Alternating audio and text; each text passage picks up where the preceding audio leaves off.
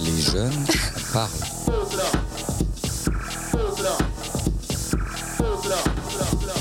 Les jeunes en parlent.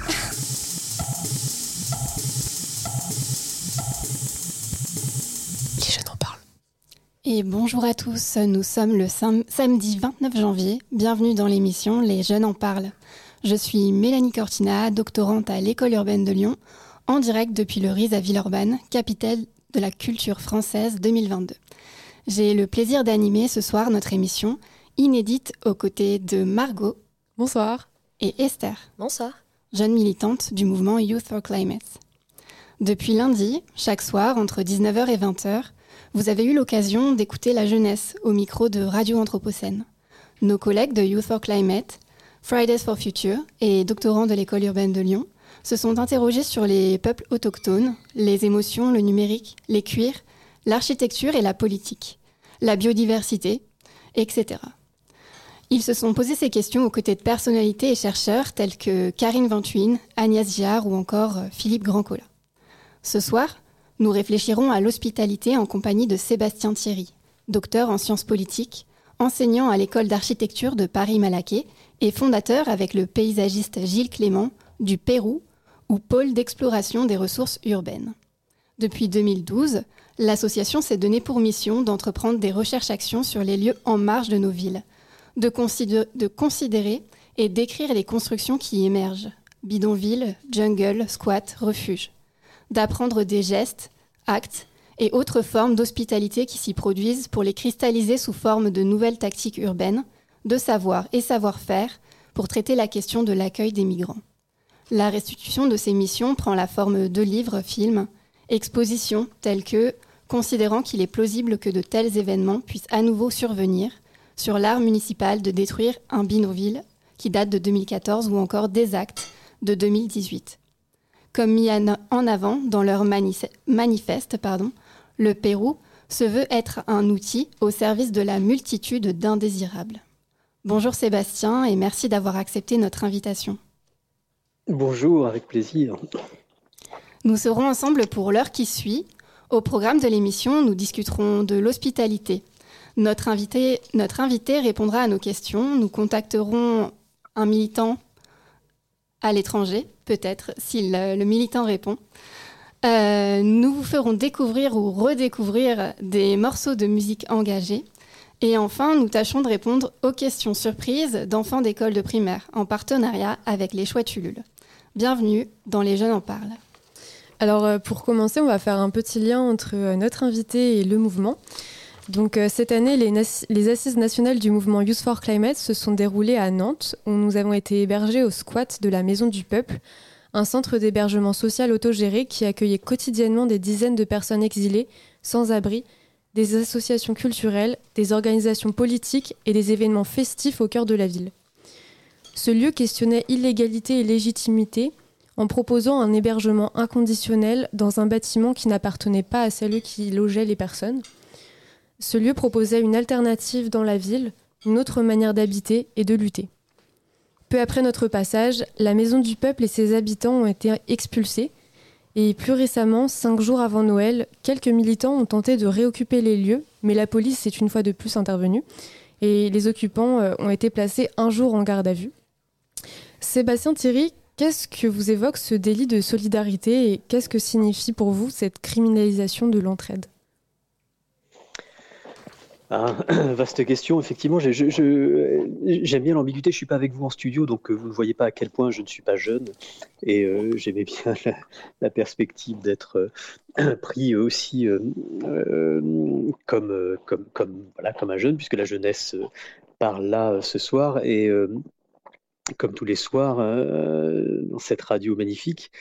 Et, euh, et je m'interroge sur la, en fait, la, comment dire, euh, la surprise. Bon, j'ai effectivement environ euh, 20 ans, 25 ans plus que vous, peut-être. Et, quelque chose s'est installé dans ce monde qui est le vôtre, d'une violence qui, alors peut-être l'avantage d'a- d'avoir cet âge que j'ai, quand il y a 20, 20 ans, 20 ans à peu près, je me suis mis à travailler sur ces questions-là. euh, c'était une extraordinaire découverte, cette violence-là, c'est-à-dire que le fait que l'on puisse détruire, expulser, détruire des lieux de vie, expulser des personnes coupables de simplement vivre là, euh, et quelque chose là aujourd'hui, euh, je me dis mince, mais peut-être que quand on a 20-25 ans, euh, eh ben, il y a quelque chose de, peut-être d'un peu installé, peut-être d'un peu moins surprenant à cela. Mais je, je, ne doute pas, et vous connaissant aussi, que, que ça continue évidemment de vous mettre en colère. Mais je me dis bon, que, que fait que fait la jeunesse de tout ça? Parce que parce que peut-être que, que quelque chose s'est normalisé de ça. Alors évidemment, quelque chose s'est installé de cette violence, euh, d'une violence euh, qui est un programme de gouvernement, qui est un programme de gouvernement qui n'est pas, je crois, qui est tellement installé que c'est une culture aussi, une culture de la violence qui est installée là. Et il est de bonne loi, de mon ton, de croire que qu'il y a des vies qui comptent moins que d'autres, euh, et ce qui, voilà, ce qui est une, une, une folie et qui voilà, euh, est devenue euh, une forme de, de, position euh, qu'on peut entendre, comprendre, saisir ici et là, dans des municipalités, au bar du commerce, etc. etc. Et c'est ce que produit, voilà, et, ces apparitions-là d'actes de, de, violence manifestes, d'une politique qui s'organise avec des machines qui vont détruire, sont des apparitions violentes de, cette culture-là. Donc, je crois que la question elle est culturelle. Euh, la question elle est culturelle et elle est de, de refaire toujours cette généalogie de cette violence-là et, et, de rester stupéfait par celle-ci et, et, et, de toutes nos forces possibles réinstaller cette évidence-là que non, il n'y a aucune vie qui ne compte moins qu'une autre. Euh, et ça, c'est un point de départ. Euh, et peut-être que vous avez évoqué Gilles Clément, je finirai sur ça. Gilles Clément est un, voilà, un magnifique jardinier qui, euh, euh, sur un autre registre, mais en tous les cas qui est extrêmement lié, Gilles est suffisamment engagé ces questions pour, qu'on sache que c'est lié, mais Gilles considère qu'il n'y a pas de mauvaises herbes, il n'y a que des mauvaises nomenclatures, il n'y a que des mauvaises manières de parler des êtres. Et je crois que c'est bien là aussi qu'est la question, c'est dans, dans notre culture, notre manière même de parler de ce qui a lieu, euh, où c'est engouffré, infiltré, euh, des parasites et qui nous font croire que l'on puisse détruire des lieux de vie et, euh, et humilier des gens qui sont uniquement coupables euh, de chercher refuge. Merci Je ne sais pas si j'ai répondu à la question. Oui, si. Merci pour votre réponse. Euh, vous avez évoqué dans votre réponse une, question culturelle du délit de solidarité.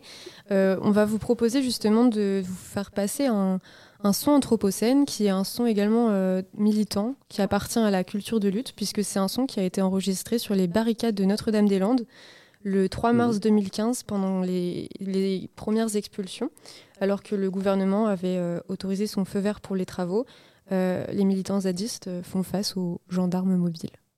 Bien elle que tu gardes derrière ton bouclier, ouvre grand les yeux et regarde. Ce sont tes enfants et tes sœurs sur les barricades. C'est ton sang qui coule à chaque fois qu'on abat un arbre. Es-tu sûr d'avoir choisi le bon camp Rêvais-tu vraiment à ça quand t'étais enfant? Si t'avais choisi ce métier pour protéger les gens, pourquoi es-tu ici en train de protéger leur argent? Gardons de la paix, du c'est bien que tu gardes derrière ton bouclier, ouvre grand les yeux et regarde. Ce sont tes enfants et tes sœurs sur les barricades. C'est ton sang qui coule à chaque fois qu'on abat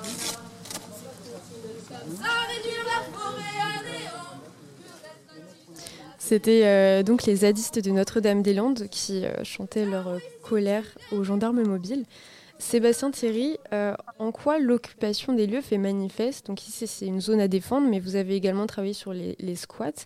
en quoi ces, lieux, c'est un manifeste d'une nouvelle volonté d'habiter la terre?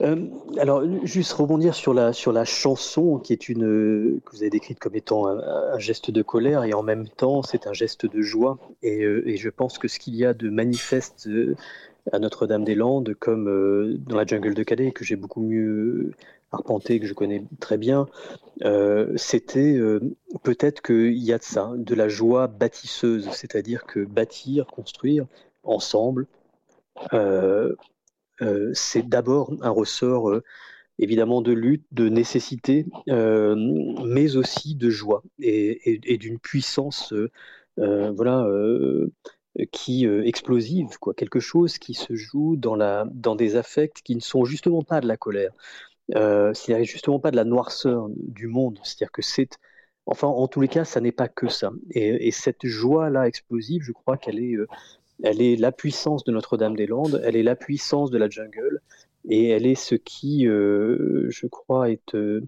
euh, et la grande force euh, de ces, événements-là. Alors parfois, évidemment, euh, écrasés, mais quelque chose de la jungle, quelque chose de Notre-Dame-des-Landes, toujours évidemment, tient debout. Et je crois que la joie que l'on sait partager là, elle a, voilà, elle est une force politique qui, qui nous convainc de la nécessité de, reprendre le chantier, de le poursuivre constamment. Et, après, je dirais une, chose assez élémentaire pour reparler de la, du temps long et, et, de, de la jeunesse ou de la vieillesse des choses. Euh, on ne se souvient pas, euh, et je ne sais pas où est-ce qu'on a perdu cette mémoire, mais qu'une ville, dans 99,99% des cas, c'est un bidonville qui a réussi. Je veux dire que c'est aussi la, la, je veux dire que ça tombe sous le sens, d'une certaine manière, euh, que euh, voilà que du campement naît euh, la capitale. Euh, c'est le cas de, Paris. Et, donc là, on a perdu quelque chose de cette capacité à, penser et à voir que dans des chantiers qui surgissent, il y a des promesses peut-être inouïes, c'est-à-dire qu'il y a des capitales, il y a des, des, mondes et des mondes insensés qui sont là en puissance. et, et, le gros travail que nous avons à faire collectivement, c'est de reconnaître euh, ces promesses qu'il y a dans la ZAD, ces promesses qu'il y avait dans la jungle, et d'en prendre soin et de les faire, euh, et de les faire euh, jaillir, de les faire retentir, ce que fait cette chanson. Justement, dans les villes en puissance, est-ce qu'on pourrait considérer la ZAD de Notre-Dame-des-Landes comme peut-être une future ville qui ferait le lien nécessaire entre l'écologie, l'hospitalité et une nouvelle manière d'habiter le monde? Bah, je dirais, première réponse, c'est fatalement. Je dire qu'elle est le, elle est le fruit de ce monde-là, euh, un monde qui, euh, euh, cherche, son, orientation de cette manière et que, la ZAD a montré beaucoup de, de, de directions magnifiques et, et comme la jungle de Calais. Donc, je crois que le, grand travail que l'on a à faire face à, la menace de la destruction, à la menace de l'aveuglement, c'est d'abord, euh, c'est ce qu'on essaie de faire au Pérou, de, euh, de, consigner presque c'est ce, que, ce, que, ce que racontent ces, euh, ces urbanités-là à venir, de, consigner les gestes qui s'y font, le soin, combien le soin dans la ZAD est, premier, je veux dire que le soin de la terre, le soin de ce qui, et de ce qui existe, de toutes les, de toutes les formes de vie qui sont là. comment soigner, c'est à la fois c'est prendre soin, c'est réparer, ce qui était aussi le cas euh, à Calais, le soin de la bienveillance, c'est-à-dire combien d'une bienveillance effectivement nécessaire, c'est-à-dire qu'il y a le secours qui est là à Calais euh, constamment, et du secours naissent des histoires d'amour, des histoires d'amitié, des histoires euh, grandioses. Donc c'est consigné de tous ces petits gestes, le, quotidien, et je crois qu'il y a aussi une grande force là de, du quotidien, du, pragmatisme, mais c'est un pragmatisme qui rêve très haut en fait. Euh, et donc dans la force de ce qui s'organise, de ce qui s'agence, on pourrait parler des heures, de la cuisine dans la jungle de Calais, euh, de, du théâtre comme de la librairie, et de toutes ces institutions-là qui, naissent et qui jaillissent, euh, voilà, qui sont des, des, voilà, des, résultantes de, d'alliances, de, de mouvements de, de, bienveillance et qui, et qui, et qui tracent des directions magnifiques. Donc oui, ce sont des urbanités du 21e siècle euh, pour ce qu'elles racontent en puissance. C'est-à-dire que ce qu'il ce faudrait arriver à, et c'est là qu'on reparle de culture, c'est que il faudrait euh, que nous, je veux dire collectivement, que politiquement, nous ayons l'imagination à la hauteur de, ce, de ces promesses-là. C'est-à-dire que nous arrivions à voir euh, les, les, les, cités magnifiques que décident en puissance ces, c'est presque brouillon de ville, on peut dire. Enfin, c'est brouillon de ville, c'est pas, c'est pas péjoratif, mais c'est vraiment des, oui, des esquisses et des puissances là, et on est très très mauvais en fait. Euh, on n'arrive pas à lire toutes les promesses que contient la ZAD, par exemple. Merci pour vos réponses, euh, Sébastien Thierry. Et euh, avant de passer à l'entretien, on va vous proposer de découvrir une, petite chanson qui s'appelle Slave We. C'est le premier titre de l'artiste Obi Bora, un demandeur d'asile nigérian qui a vécu un an dans le squat de la Croix-Rousse, euh, à Lyon donc, collège, dans l'ancien collège Maurice Sève, après un long parcours migratoire. Dans ce morceau, il raconte la condition difficile des migrants et l'espoir qui ne l'a jamais quitté. Bonne écoute.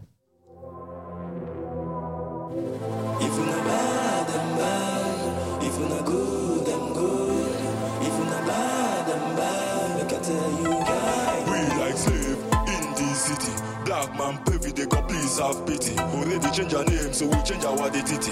Can you see no Estanero name is very silly. Nowhere to sleep in this city Government the war but look very busy. Some boy talk to some boy sneaky.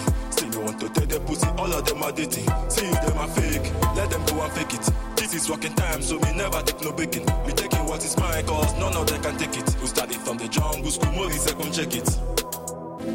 If you never them bad. If you're not good, I'm good. If you're not bad, I'm bad. Look, I tell you,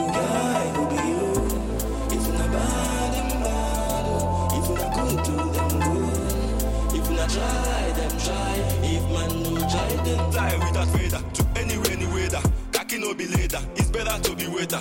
Waiting like a waiter, waiting for this paper. From summer go to winter. Now give them lovely finger. Make them like a baker, make them like the baker. I bet some players who got me down with this butter. Them can only use us, but them cannot abuse us. Tell them make they free us, whoop in the name of Jesus. If you never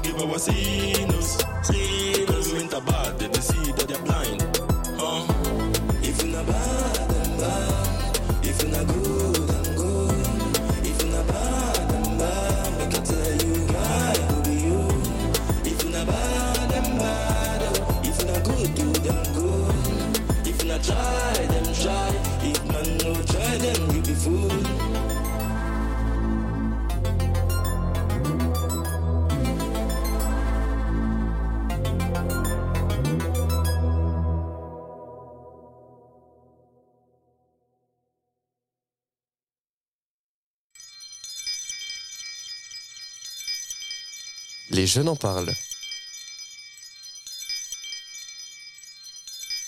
De retour dans Les Jeunes en parlent, nous sommes toujours en compagnie de Sébastien Thierry, politologue, fondateur du Pérou, pas le pays, mais le laboratoire de recherche-action sur la question de l'hospitalité faite aux migrants. Le changement climatique qui caractérise notre époque s'accompagne de désertification, de déforestation, pénurie d'eau, inondation. Tous ces phénomènes redéfinissent la carte du monde habitable au sens anthropocentré du terme. Conjointement, les conflits armés, liés pour 40% d'entre eux depuis ces 70 dernières années à l'utilisation et au contrôle de ressources naturelles, intensifient les flux migratoires. Les populations fuyant les zones d'hostilité à la recherche d'opportunités, de perspectives dans un ailleurs. Sébastien Thierry, est-ce que le XXIe siècle, et plus largement l'Anthropocène, est le siècle où l'ère des mouvements migratoires et comment le constatez-vous euh, ce phénomène sur le terrain? Vous avez répondu à la question, je crois, Un petit peu. la description. Euh, donc la réponse est bah oui, manifestement, c'est-à-dire qu'il n'y a pas de doute, euh, il n'y a pas de doute que que ces mouvements migratoires sont structurel, disons, de ce 21e siècle. Paul Virilio, qui est un grand urbaniste géographe euh, décédé il y a quelque temps maintenant, euh, disait cela, disait que le 21e siècle sera caractérisé par des mouvements migratoires sans précédent et sans référent. C'est-à-dire que c'est comme, disait-il, c'est comme si euh, l'humanité allait repeupler la planète à tel point c'est-à-dire que le, mouvement qui va engager et animer l'humanité sur cette planète est l'équivalence d'un repeuplement. Donc oui, ces mouvements migratoires, qu'on le veuille ou non, sont le, sont le, fait, sont la caractéristique même d'un 21e siècle qui doit, évidemment, qui va réinventer où, vous allez, nous allons, et ils vont, et ils et elles, celles, celles qui arrivent, vont réinventer l'art et la manière d'habiter. Euh, en mouvement, euh, l'art et la manière de, euh, de s'accueillir les uns les autres, et non pas uniquement celles et ceux qui viennent d'un endroit pour aller à ce endroit, dire que ça va effectivement être terriblement agité, et donc la bienveillance et l'hospitalité sont des, je dirais que des, des gestes et des, des éléments cardinaux pour prendre la question de l'orientation pour ce 21e siècle. Donc, oui, oui, je crois que vous avez fort à faire. Euh, Sébastien Thierry, vous avez euh, notamment beaucoup travaillé sur Calais, et c'est vrai que quand on pense euh, au mouvement migratoire et, à la France, on pense directement à Calais, je pense. Mhm. Et notamment, vous avez mis en avant le réel décalage entre les outils législatifs, administratifs, politiques, contemporains que l'on hérite du XXe siècle, et, et, les défis qui vont de pair avec l'Anthropocène. Et à Calais, justement, vous mettez en avant l'absurdité des décisions politiques et administratives en proposant un faux Calais-Mag dans lequel l'élu propose un projet pour propulser Calais au statut de capitale de l'hospitalité. Euh, mais politiquement et légalement parlant, comment en arrive-t-on au démantèlement du bidonville à Calais pour euh, qu'il soit immédiatement reconstruit dans la commune voisine? Comment on arrive à ce genre de situation euh, aujourd'hui? Oui, c'est vrai que c'est un. La question mérite d'être posée tellement ça paraît absurde. Euh, alors effectivement, je crois que le droit, c'est comme c'est comme la, la lande de Calais ou c'est comme euh, le bocage, c'est un un territoire à occuper et, euh, c'est pas l'ennemi. Le droit, ça s'occupe, ça se travaille, ça se fait dire, ça se transforme, etc. Et je pense qu'on a plein d'outils juridiques pour pour défendre et se défendre, pour défendre la jungle comme la ZAD, etc.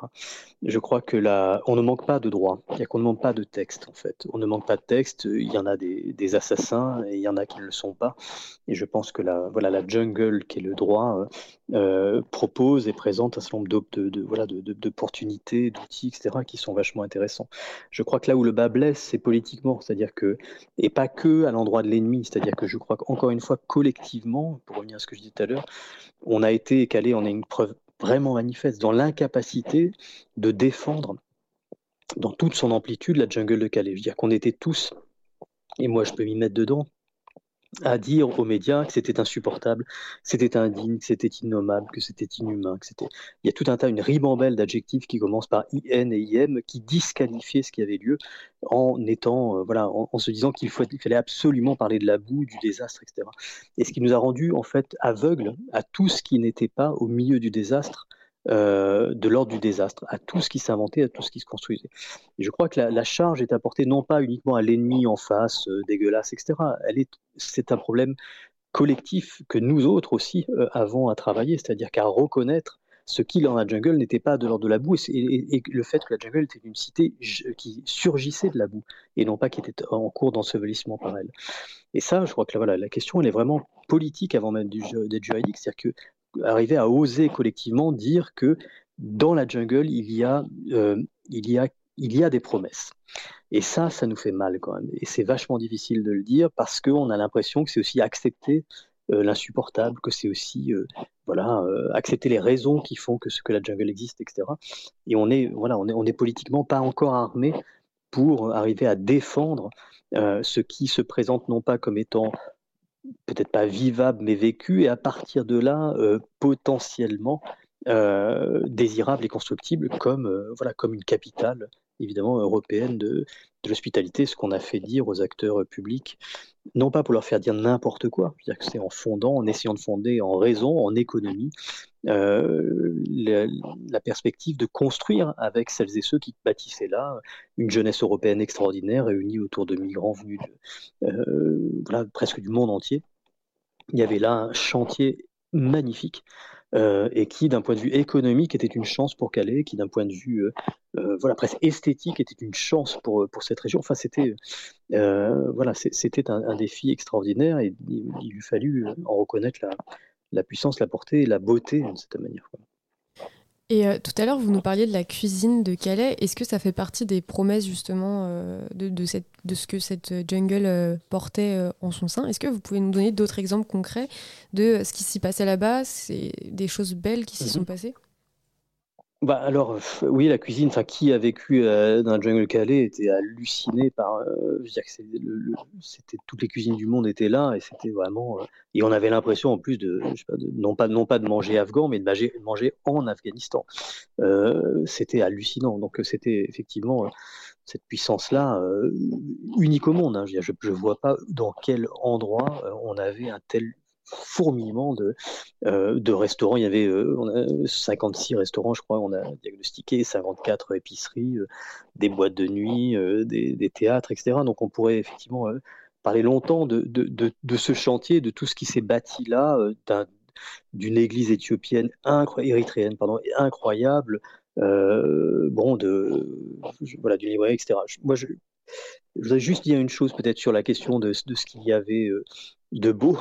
Euh, moi, je pense à Lydie. Euh, peut-être qu'elle nous écoute. Lydie, c'était quelqu'un qui habitait à côté de la jungle, euh, qui avait 50 ans, au chômage, aucune, aucun, aucune histoire d'engagement plus que ça, mais elle passait non loin tous les jours. Et puis, elle avait deux enfants qui vivaient plus dans sa maison, donc elle était seule. Elle avait deux machines à laver.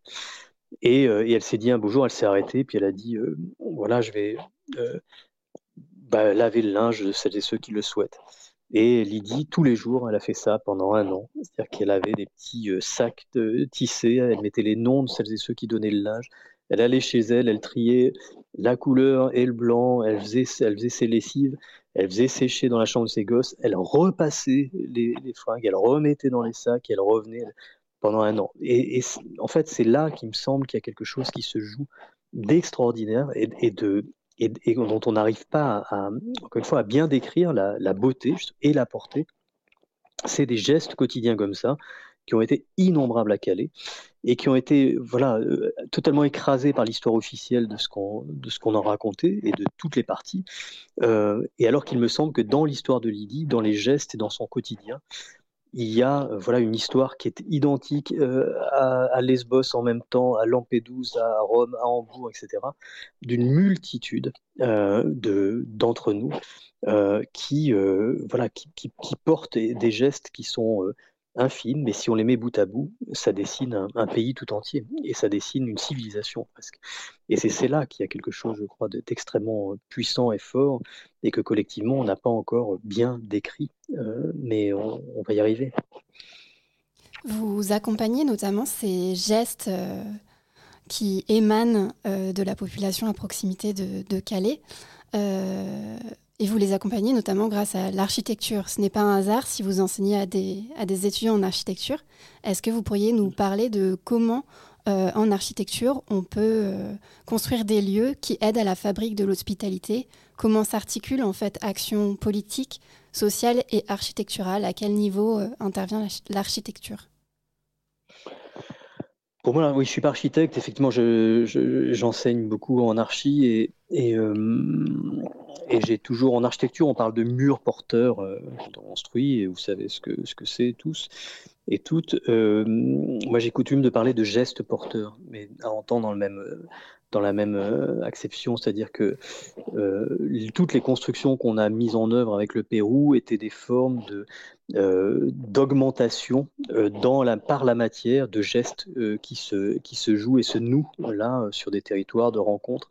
Et toutes les architectures que l'on a construites étaient pour moi des, des formes de voilà des, des, des, outils d'accélération euh, de ces gestes-là ou d'amplification, d'augmentation. Donc euh, pour moi, le travail il est toujours de reconnaître euh, voilà ces gestes-là. Donc dans un bidonville, dans Essonne par exemple, on a commencé à, construire ce qu'on appelait l'ambassade du Pérou et qui était un lieu euh, eh bien, qui a été simplement, en fait, au bout de deux mois, à vivre dans ce bidonville, à, rencontrer celles et ceux qui sont là, mais aussi celles et ceux qui viennent là, et notamment Yvette, qui est une, une la doyenne des, des, riverains euh, qui étaient engagés là dans ce, ce, territoire, qui avait 70 ans, Yvette, et elle venait quasiment tous les jours donner des cours aux gosses euh, qui n'étaient pas scolarisés.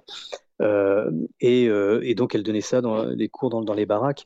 Et donc il nous a semblé voilà que le premier bâtiment qu'on avait à construire, c'était un palais pour Yvette, de cette manière. C'était un palais, c'était un lieu où Yvette allait, voilà, un lieu magnifique au beau milieu du bidonville, où Yvette allait pouvoir donner les cours aux gosses, mais aussi ramener ses copines et ses amis, mais aussi voilà un lieu qui allait devenir à partir de là un lieu central de, de rencontres, d'articulation, etc., etc. Et donc c'était simplement suivre la beauté de ce geste-là d'Yvette et, et, se dire voilà, il y a dans ce geste-là un palais en puissance et on va le faire advenir.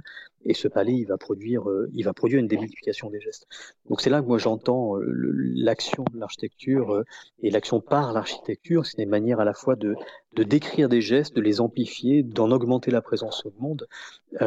Et, et, voilà, c'est une forme de, de, de aussi de, de, révélateur de ce qu'il y a de, de, beau euh, dans les gestes d'Yvette ou de Lydie euh, et de toutes celles et ceux qui sont agissants. Et il me semble que voilà, dans ce monde euh, qui va être caractérisé et frappé par les mouvements migratoires, l'architecture, il me semble qu'elle doit être au rendez-vous de cela, elle doit construire ce qui va nous rapprocher. il doit être l'architecture à venir, c'est un, une architecture qui, qui doit voilà, augmenter nos rapprochements. Euh, et c'est ce qu'on s'est efforcé de faire dans, tous les lieux où on a, construit. L'architecture, donc, comme soutien des gestes, un des axes de votre travail est notamment l'inventaire des constructions que vous croisez euh, dans les différents bidonvilles et plus particulièrement à la jungle de Calais, que vous avez inscrit dans le FRAC. Est-ce que vous pourriez nous parler de cette initiative? Oui, c'est tout le travail qu'on a fait à Calais pendant deux ans de consigner tout ce qui s'est construit, mais des gestes euh, comme des matières, euh, comme matériels et immatériels, je veux dire, et, de décréter que ceci était de l'urbanité, est une urbanité du XXIe siècle. Et c'est la raison pour laquelle on a déposé tout ce travail d'inventaire euh, avec des, qu'on a fait avec des architectes, des étudiants, avec une douzaine d'écoles, avec des photographes, avec des cinéastes. Et on a déposé tout cela euh, dans la collection du Fonds régional d'art contemporain d'Orléans, qui est la troisième collection au monde d'architecture, pour le rendre cette mémoire ineffaçable, puisque c'est une collection publique et pour bien effectivement euh, faire apparaître ou, manifester ou, faire déclarer par la direction du FRAC notamment que ce qui avait été détruit, euh, la jungle de Calais, était bien une urbanité du XXIe siècle, était bien un ensemble d'architecture digne de ce nom. Euh, et donc tout le travail du Pérou, c'est toujours effectivement parvenir à qualifier au sens juridique du terme ce qui se bâtit et c'est la raison pour laquelle aussi on a, euh, et on travaille toujours aujourd'hui à faire reconnaître euh, les gestes, euh, les actes d'hospitalité au patrimoine culturel immatériel de l'humanité, pour ces mêmes raisons. Je veux dire que c'est effectivement en considérant la beauté et la portée de ces gestes-là, d'Yvette, de Lydie et de tant d'autres, et y compris pour les générations à venir qui vont être confrontées au centuple au moment migratoire, ces gestes-là sont un trésor public. Euh, et, donc la manière dont on va bien les décrire, la manière dont on va bien les enregistrer dans notre monde, en faire la mémoire et les transmettre, et là c'est toute la part agissante de tout ce qu'on essaie de faire, de, créer des lieux et des dispositifs et des histoires et, euh, qui permettent que les, lieux, les gestes s'augmentent et se transmettent aux générations à venir c'est le défi, euh, en tous les cas, voilà, le défi auquel on s'attelle et qui paraît être le défi un peu de, des temps à venir. Donc oui, c'est pour euh, euh, qualifier mieux, décrire mieux et écrire une toute autre histoire de, ces gestes et, et, de leur avenir.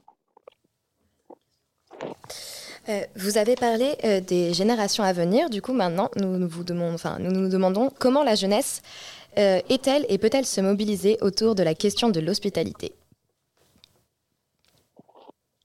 C'est une question. Euh, alors, moi j'ai une réponse qui est en fait ce qu'on est en train de faire aujourd'hui, c'est-à-dire qu'on est en train de construire euh, pour les mêmes raisons, euh, à partir des gestes de, sauvetage et, en mer et de soins et d'accueil à bord, on est en train de construire un, navire, de concevoir un navire qui s'appelle l'Avenir, un navire de sauvetage qu'on mettra à disposition des organisations qui sauvent des vies en Méditerranée et qu'on inaugurera en 2024 on est au beau milieu de ce travail et on y travaille avec une cinquantaine d'écoles, notamment euh, de Varsovie, Salzbourg, Nice, Bordeaux, euh, Milan, euh, Paris, mais aussi Santiago du Chili, Curitiba. donc avec énormément de jeunes gens, avec aussi des architectes navals plus confirmés, disons, et puis avec SOS Méditerranée, avec les hôpitaux de Marseille, avec d'innombrables partenaires scientifiques. Pour moi, en fait, la, réponse, c'est, elle est déjà là. Elle est en fait que tous ces jeunes gens quand on les invite à bâtir et construire et dessiner ce navire, se mobilisent magnifiquement et ont au bout des doigts, je dirais, d'innombrables navires possibles. Donc comment, à la question de comment, la réponse, ma réponse, c'est en bâtissant. C'est-à-dire que je crois que la, voilà, la, grande force de toutes ces écoles, si on les met bout à bout, voyant combien les, jeunes gens qui sont dans ces écoles ont le désir de, faire, c'est voilà, parvenir à, comprendre et à voir que que si on branche bien l'école de Santiago avec celle de Nice, etc., etc. On, fait des navires.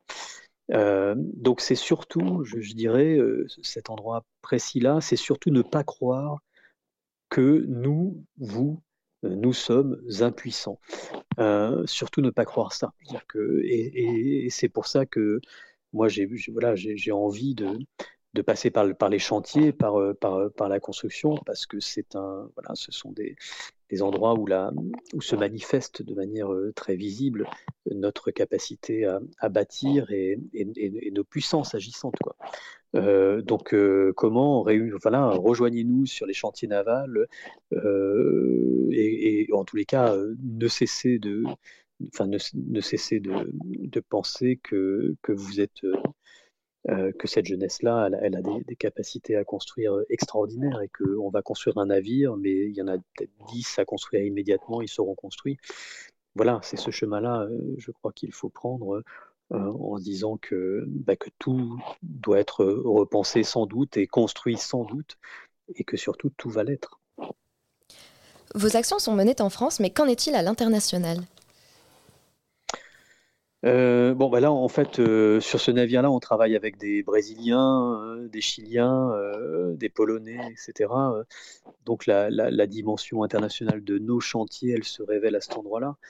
Après, bon, à la fois, pour les raisons, presque pour des raisons méthodologiques, moi, j'ai envie de, de, travailler sur des, des situations que je peux connaître avec les pieds, je dirais. Je veux dire que c'est euh, le Pérou n'a pas vocation, malgré son nom, euh, à, sillonner le monde et à développer des projets ici ou là, parce que je crois que il faut euh, au contraire faire école, raconter ce que l'on fait ici pour que d'autres fassent ailleurs.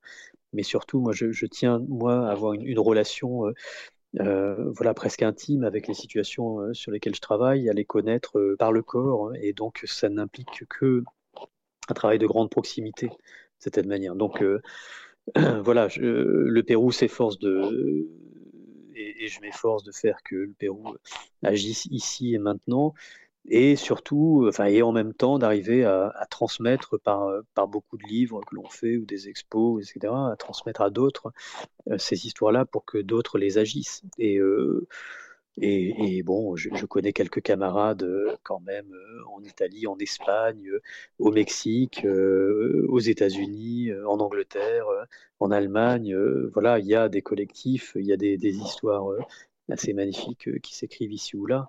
Et, et, voilà, je pense qu'il faut parvenir à bien consigner nos actes, nos actions, à bien les transmettre, à bien lancer la raison pour laquelle j'enseigne, et puis et puis, euh, et puis voilà, faire confiance à celles et ceux qui, qui sont pas loin et, et qui sauront faire mieux que nous euh, ce que l'on fait ici euh, ailleurs.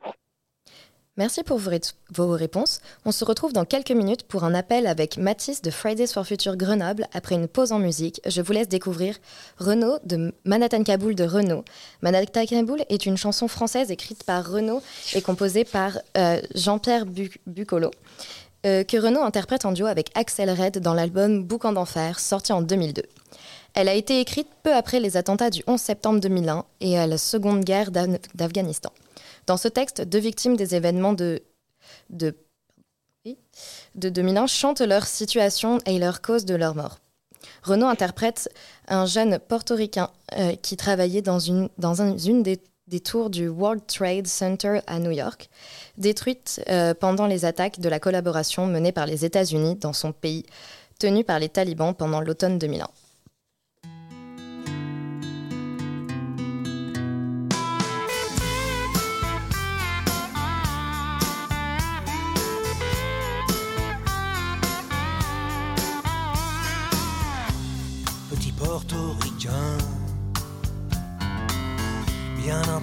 Quasiment new-yorkais. Dans mon building tout de verre et d'acier. Je prends mon job, un rail de coke, un café. Petite fille afghane, de l'autre côté de la terre. Jamais entendu parler de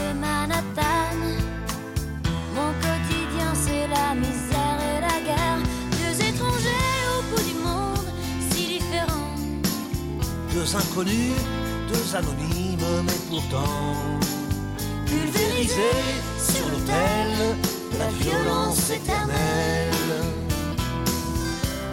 À 747, c'est explosé dans mes fenêtres. Mon ciel si bleu est devenu orage. Lorsque les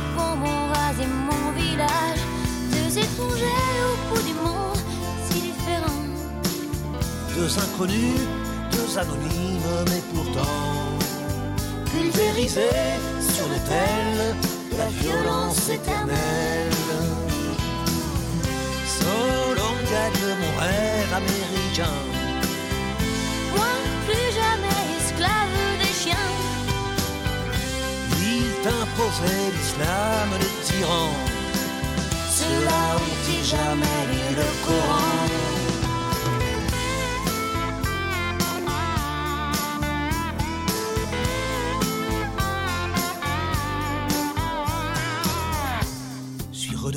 poussière. Je serai pas maître de l'univers. Ce pays que j'aimais tellement serait-il finalement colosse aux pieds d'argile? Les dieux, les religions, les guerres de civilisation, Les armes, les drapeaux, les patries, les nations. La chair à canon. Deux étrangers au bout du monde, si différents. Deux inconnus, deux anonymes, mais pourtant pulvérisés sur l'autel de la violence éternelle. Deux étrangers au bout du monde, si différents. Deux inconnus, deux anonymes, mais pourtant pulvérisés sur l'autel de la violence éternelle.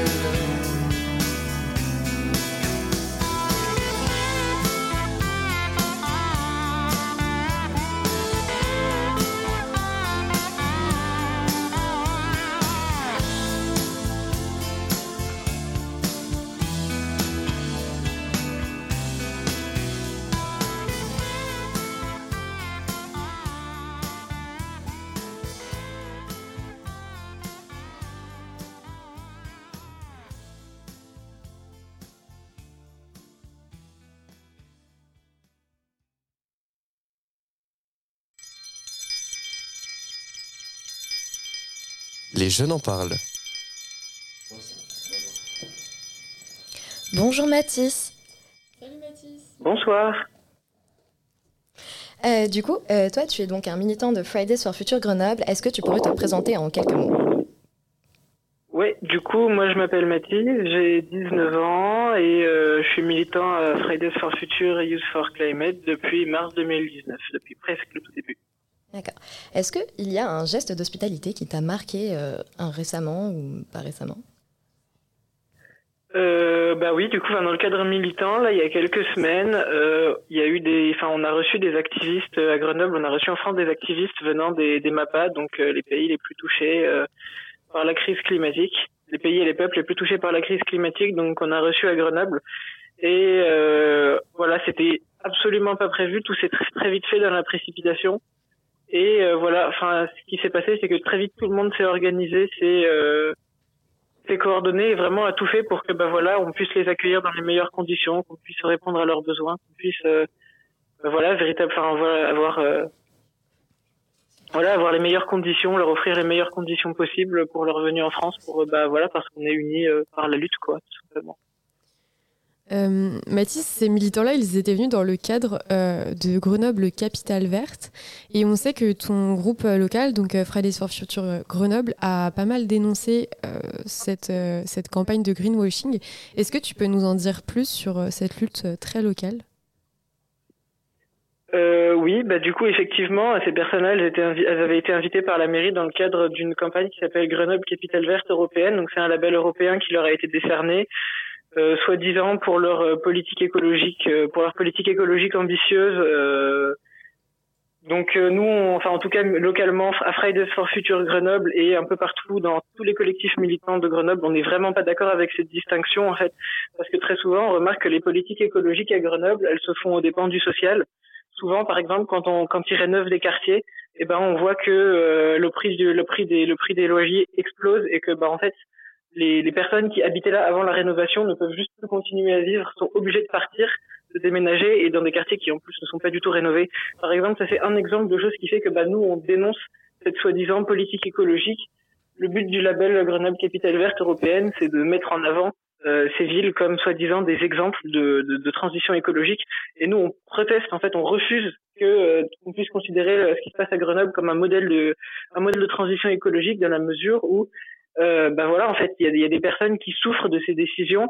Sur il y a un gros, il y a un gros enjeu sur le logement à Grenoble, par exemple, et euh, on voit que bah, même si euh, même si effectivement la mairie se vante d'avoir des politiques écologiques ambitieuses, derrière il y, a des, y a des conséquences sociales qui sont assez désastreuses et c'est pour ça que nous on, on, dénonce, on pense que l'écologie elle doit être populaire, inclusive et sociale et que bah, là le compte n'y est pas du tout.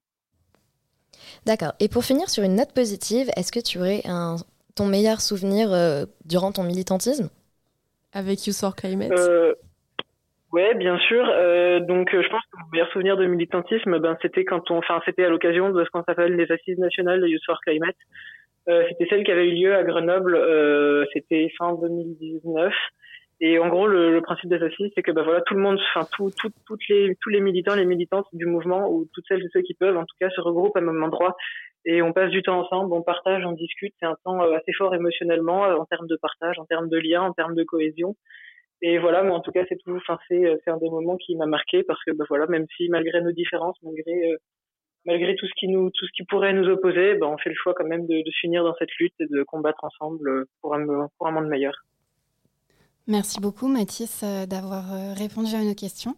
Euh, tout de suite, nous allons diffuser une question surprise d'un enfant de 6 à 11 ans. Soyez attentifs car nous réagirons tout de suite après. Dans ma classe, on se pose beaucoup de questions. Parfois, on n'a pas la réponse. Je me pose des questions. Vous êtes prêts? C'est parti Est-ce que les livres sont considérés comme un danger pour la terre ou pour les arbres alors, si quelqu'un est inspiré, euh, si nous sommes toujours avec Mathis, tu as aussi le droit de participer. Mais peut-être, euh, Sébastien Thierry, vu que vous êtes notre invité, euh, est-ce que les livres sont un danger pour la Terre? Est-ce que les livres sont un danger pour la Terre? Oh, la belle question. Piège. les livres sont-ils, pour ce qu'ils portent, les livres possiblement, parce que est-ce qu'on peut parler des livres en général euh, il y a toutes sortes de livres. Euh, euh, je, pense que tout dépend ce qui est écrit dans le livre. en fait, pour répondre très simplement, donc je vais peut-être en rester là pour pas trop voilà, sombrer dans le piège qui est, tendu par, ce, par, cette question. Et vous donc? Eh bien, moi, je pense que les livres sont pas un danger pour la Terre, euh, d'un point de vue vraiment très euh, scientifique, même si c'est absolument pas ma formation. Euh, souvent, on oppose les livres avec les, outils numériques et on se dit peut-être rapidement en pensant, sans vraiment penser que les feuilles, c'est des arbres et donc on coupe des arbres pour faire des feuilles. Mais en réalité, la pollution qui est cachée derrière les outils numériques, elle est beaucoup plus conséquente. Donc, moi, si j'avais un conseil à donner à ces enfants en plus, bah, c'est de rester avec les livres parce que ça pollue moins, ça fait travailler nos imaginaires, ça fait travailler euh, plein de choses dans notre cerveau, du coup bah, c'est cool, du coup euh, lisez des livres. Euh, du coup, pour continuer dans ce que tu viens de dire, oui, selon moi, les livres ne sont pas un danger pour la Terre, seulement s'ils deviennent numériques. Et actuellement, il y a de plus en plus de livres qui sont numérisés, et je trouve ça vachement dommage parce qu'on perd on perd tout un concept et tout un, tout un, toute une sensation de la lecture, etc. Et que, euh, oui, comme euh, Sébastien Thierry l'a dit avant, tout ce que, selon ce que contient le livre aussi, euh, ça peut être extrêmement informatif, etc. Donc pour moi, ça peut même informer des causes climatiques, donc ne pas, absolument pas être un danger pour la Terre. en ce qui me concerne, il me semble que l'industrie du livre n'est pas une industrie polluante dans le sens où les tirages sont faits vraiment sur mesure par rapport aux besoins qui est fait. Donc il y a très peu de gaspillage, contrairement à d'autres industries comme l'industrie textile. Euh, et par ailleurs, euh, je conseillerais de ne pas se limiter seulement aux livres en termes de médias, euh, car tout ce qui passe par l'audio, la radio, les chansons, les films aussi, est un, des vecteurs d'idées en fait, et, et ce sont des médias à ne pas mettre de côté par rapport aux livres. Euh, tout à l'heure, Sébastien Thierry, vous parliez de la joie en, évoquant euh, la chanson des, militants euh, sur les barricades de la ZAD. Et bah, si je peux me permettre de vous proposer une petite suggestion de livre, c'est un livre qui s'appelle Joie militante et qui est vraiment très très intéressant à lire, qui permet de réfléchir un peu sur nos stratégies de lutte et nos pratiques. Et donc, je vous le conseille vivement. Merci, très bien. Donc c'est pas un livre qui est menaçant pour la planète, si je comprends bien. Non, je pense pas. C'est un livre qui est enrichissant pour euh, tous les humains qui l'auront entre leurs mains. Très bien, parfait. Je prends. Merci beaucoup euh, Sébastien d'avoir répondu positivement à notre invitation. Merci également à Mathis euh, d'être passé nous voir ce soir. à l'association Les Choix Tulules, à Thomas en régie, Jérémy Cheval et Hugo Chaila pour la coordination et pour nous avoir donné la parole. Merci enfin à tous les auditeurs de nous avoir suivis pour la dernière émission des Jeunes en parlent. Rendez-vous demain entre midi et 13h pour les conversations avec plusieurs membres, euh, dont Esther, du mouvement Youth for Climate. Très belle soirée à vous. Les jeunes en parlent. les jeunes en parlent.